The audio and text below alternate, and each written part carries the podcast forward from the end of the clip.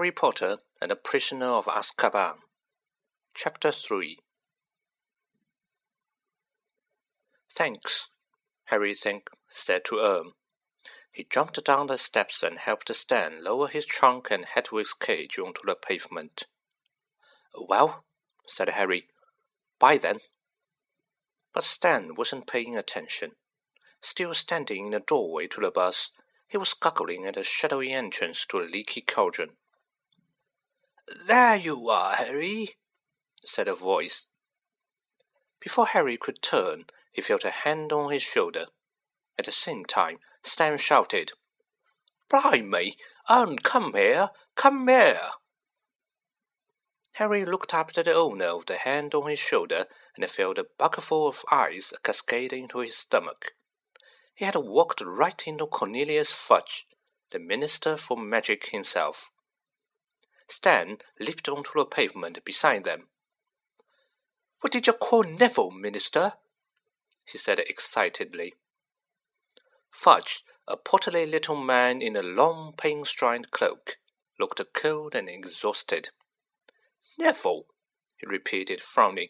This is Harry Potter.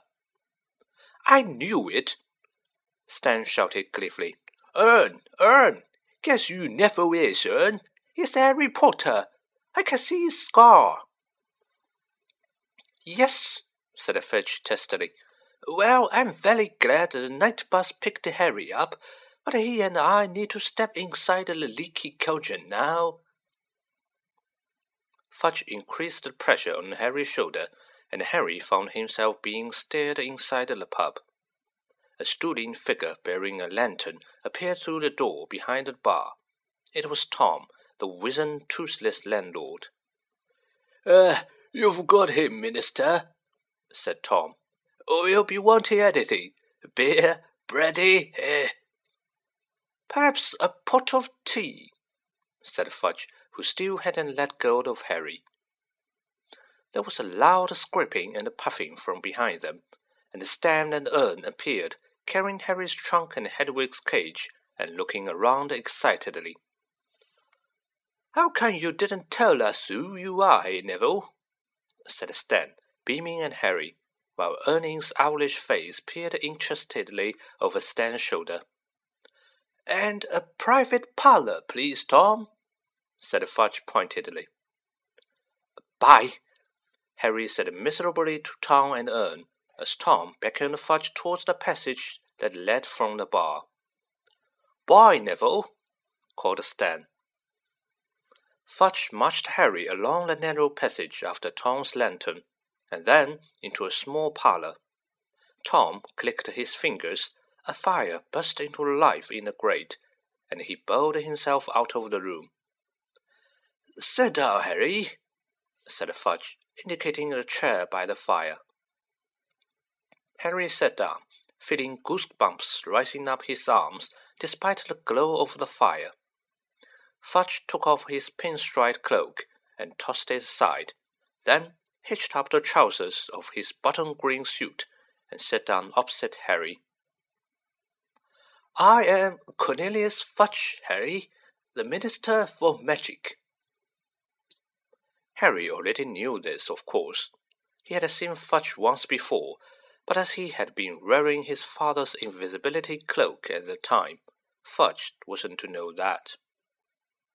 Tom the innkeeper reappeared, wearing an apron over his night shirt and bearing a tray of tea and crumpets.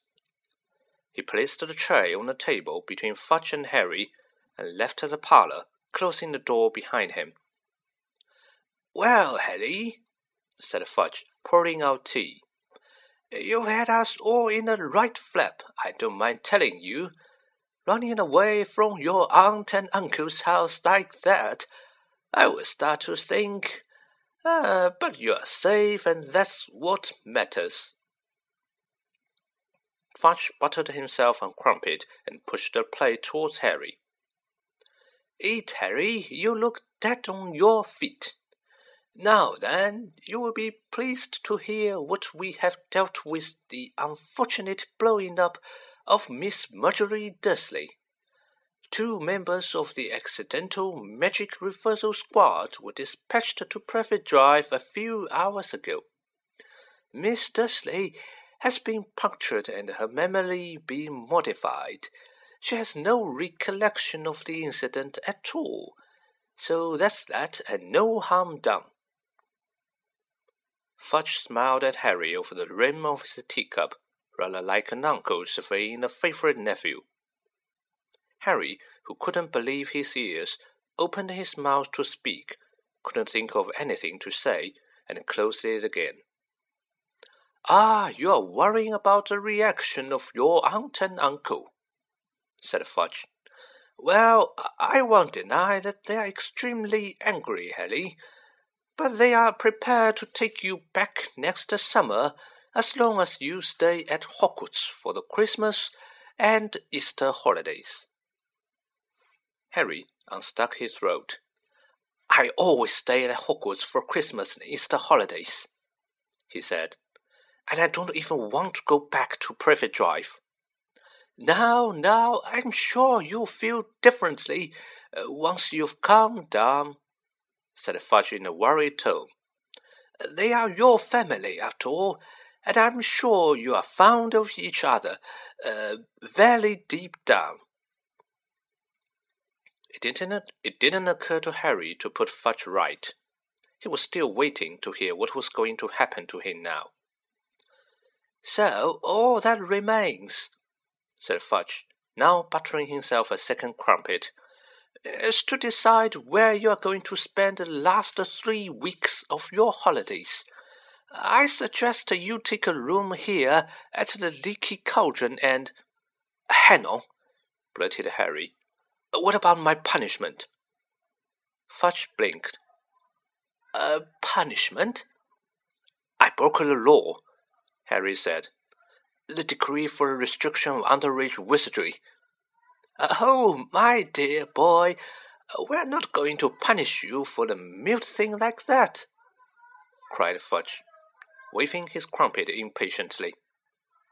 It was an accident. Uh, we don't send people to Azkaban just for blowing up their aunts. But this didn't tally at all with Harry's past dealings with the Ministry of Magic. Last year, I got an official warning just because a house elf smashed the pudding in my uncle's house, said Harry, frowning. The Minister of Magic said I would be expelled from Hogwarts if there was any more magic there. Unless Harry's eyes were deceiving him, Fudge was suddenly looking awkward. Circumstances change, Harry. We have to take into account uh, in the present climate, surely you don't want to be expelled?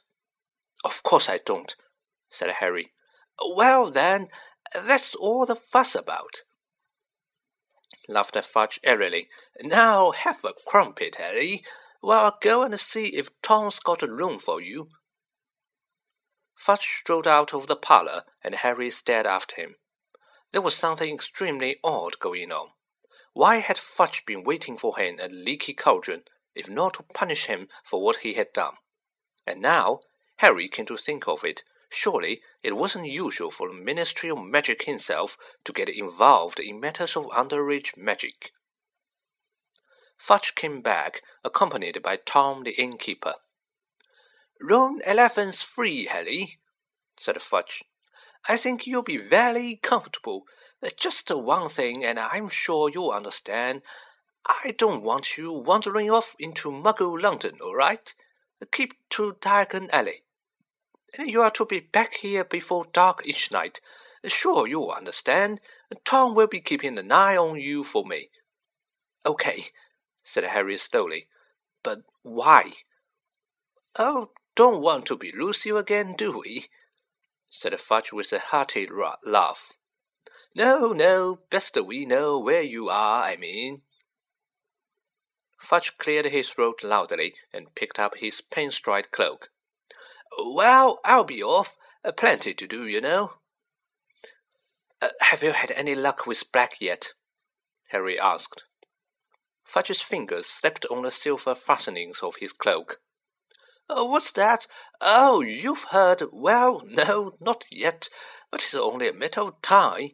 Uh, the Azkaban guards have never yet failed, and they are angrier than I ever than I've ever seen them. Fudge suddenly shuddered slightly. So I'll say good-bye. He held out his hand, and Harry, shaking it, had a sudden idea. Uh, Minister, can I ask you something? Certainly, smiled Fudge. Well, thirty years at Hogwarts are allowed to visit Hogsmeade, but my aunt and uncle didn't sign a permission form.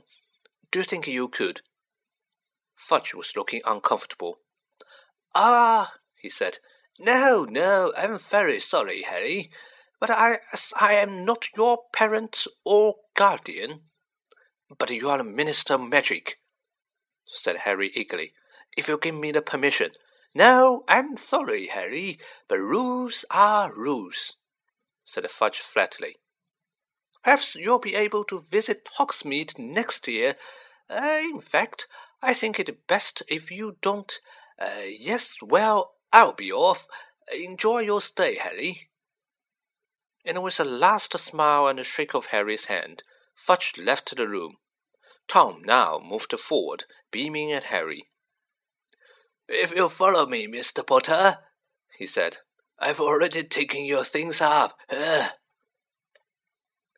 Harry followed Tom up a handsome wooden staircase to the door with a brass number 11 on it, which Tom unlocked and opened for him.